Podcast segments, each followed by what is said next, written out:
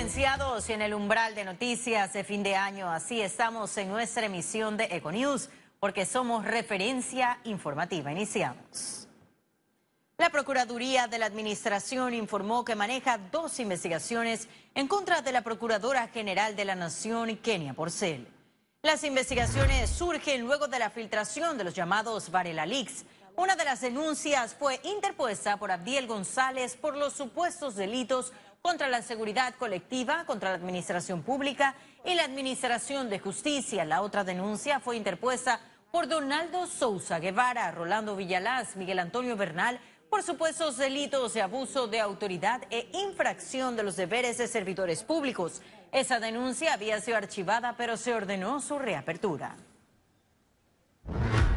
Y continuamos con más información. Jóvenes se mantienen firmes y exigen que se reabran las consultas para las reformas constitucionales.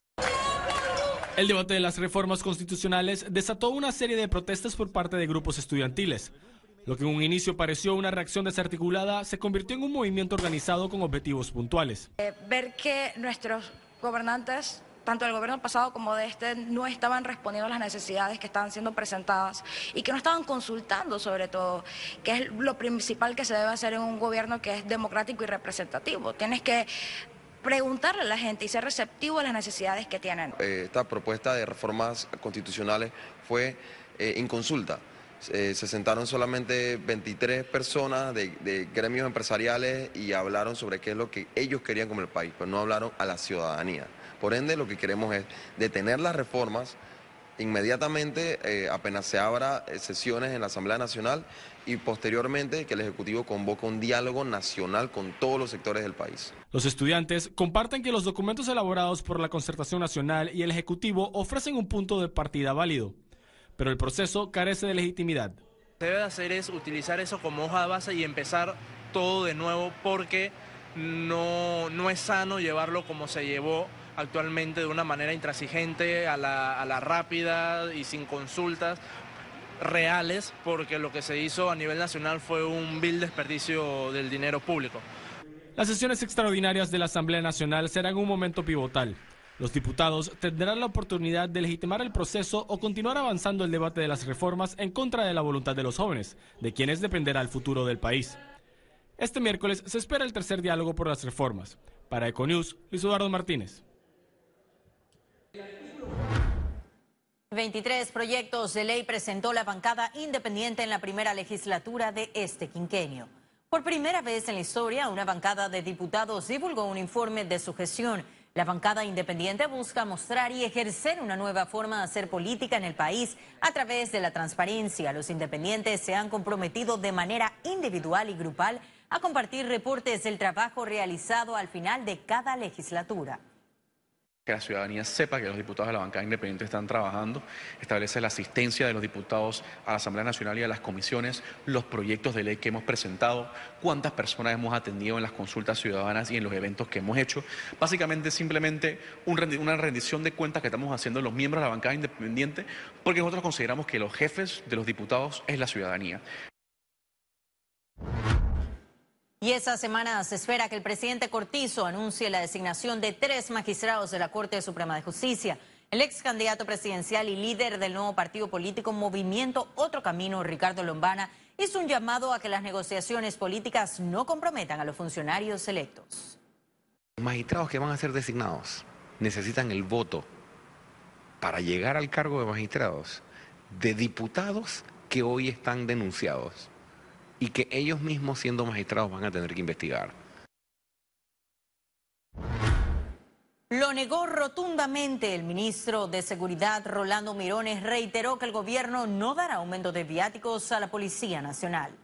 Las declaraciones de Mirones se dio luego de la presentación de su plan de seguridad para ese quinquenio a los directivos de Medcom, en el que destacó la creación de un viceministro Viceministerio, corrijo, de prevención. Se debe recordar que el aumento de viáticos a los cuerpos de seguridad fue criticado luego de que el Ejecutivo declarara una medida de austeridad con la que se pretende reducir gastos. Que antes se le daba viático a 240 personas, hoy en día se le da viático a más de 500 personas. lo que se hizo fue una redistribución de los viáticos para ser más justos, pero no hay ni un centavo de aumento a nadie. Y cambiamos de tema y es que desde ya el Tribunal Electoral busca consensos para alcanzar una mayor representatividad de las mujeres en la política. Pasados siete meses de las elecciones generales, el Tribunal Electoral ya se prepara para iniciar el proceso de reformas electorales con miras a los comicios del 2024. Mujeres que lleguen a los puestos de eh, por elección popular, los cargos públicos, realmente comparado con otros países, inclusive dentro de la región, deja mucho que desear en torno a igualdad de, representación y de condiciones de las mujeres en la, política panameña. El proceso de reformas electorales inicialmente solo se discutía con los partidos políticos. Desde el 2010 se incluye la sociedad civil con cuatro votos, a través de la representación de las ONGs, las universidades, grupos sindicales y gremios previene que, como en otros contextos latinoamericanos o, también globales, una crisis política sea la que, en vista de un sistema electoral eh, eh, estático, congelado en el tiempo, con décadas sin reformas, eh, desata una crisis de representación por, por la dificultad de entrada de nuevos actores políticos, cosas que también se ven en Panamá, pero en diferente medida y con diferentes matices, eso ayuda a oxigenar el sistema y que se legitimen los cambios. Los avances en la paridad de género en la política se ven frustrados por la falta de consensos en los procesos de reformas y que éstas, a su vez, deben de ser debatidas en un legislativo que solo cuenta con un 18% de representación de la mujer. Para Econews, Luis Eduardo Martínez. Economía. Llega gracias a Caja de Ahorros. El consorcio HPH Joint Venture ganó la licitación para construir la línea 3 del Metro de Panamá. El Metro de Panamá realizó este lunes la apertura de los sobres con las propuestas técnicas y económicas presentadas por los consorcios ACPC Línea 3, Consorcio Línea 3 y Consorcio HPH. Ese último que resultó ganador está integrado por las empresas coreanas Hyundai Engineering and Construction y POSCO. Ahora, según establece la ley, los consorcios que no ganaron tendrán un periodo de cinco días para poder apelar a la decisión y sustentar. El metro espera que se inicien labores de esa obra a principios del 2020. La línea 3 hará su recorrido hasta Panamá Oeste. Siete productos podrían salir de la lista de control de precios, eso lo informó el Ministerio de Comercio e Industrias. El titular de esa cartera, Ramón Martínez, señaló que tanto su institución como los ministerios de Economía y Finanzas y Desarrollo Agropecuario han estado evaluando el comportamiento de algunos productos de esa lista aseguró que en enero de 2020 habrá modificación del decreto, mientras continuarán en análisis de cuáles sí permanecerán. Evaluamos que hay varios productos que están, la verdad, próximos a salir por el comportamiento que, han mantenido, por la gran oferta que hay en el mercado.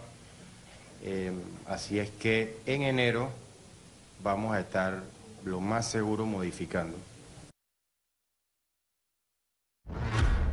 La innovación y el dominio del marketing son dos de las principales herramientas para alcanzar un emprendimiento exitoso. Aquí le tenemos todos los detalles para mantener sus actividades con liquidez. Cada vez son más las personas que optan por emprender un negocio. Para que este resulte sostenible se deben aplicar técnicas innovadoras. Así lo advirtió el especialista en marketing Pedro Brolo. Son técnicas en visual merchandising, quiere decir cómo voy a presentar mejor mis productos, cómo voy a conjugar todas las técnicas de iluminación, las técnicas sensoriales para atraer, para, para convencer, para emocionar al cliente a que haga una compra. Un buen ejemplo es el caso de Luis Caballero, quien hace 13 años inició una empresa de animación y producción, que hoy lo convirtió en la cara del emprendedor de la Semana Global de Emprendimiento que se realiza en Panamá y en 170 países más en paralelo. Y en ese tiempo fui creciendo poco a poco, al pasar del tiempo los clientes eh, empezaron a depositar la confianza en nosotros y bueno, esto nos ha llegado a que ahora seamos parte de la comunidad de Ciudad del Saber y también lidero el clúster de animación digital y videojuegos de, de Capatec. Esta semana que cuenta con conferencistas y stands de emprendedores es organizada por la Autoridad de la Micro, Pequeña y Mediana Empresa, entidad que promueve esta práctica en el país. Dice que en Panamá en el último año tenemos alrededor de un 15% sobre emprendimiento. Esto relacionado al resto del área del área o de los demás países eh, es un poco bajo. Esta semana del emprendimiento culminará con un bazar en la Plaza Catedral el sábado 23 de noviembre. Ciara Morris, Econews. Economía. Llegó gracias a Caja de Ahorros. Sí ha llegado el momento de conocer un resumen de la jornada bursátil de este lunes 18 de noviembre. Adelante. El Dow Jones cotizó en 28.036 con 22 puntos, sube 0.11%. El IBEX 35 se situó en 9.258 puntos, desciende a 0.037%. Mientras que la Bolsa de Valores de Panamá cotizó en 459 con 92 puntos, no presentó variación porcentual. Ahora veamos en detalle el volumen negociado en la Bolsa de Valores de Panamá.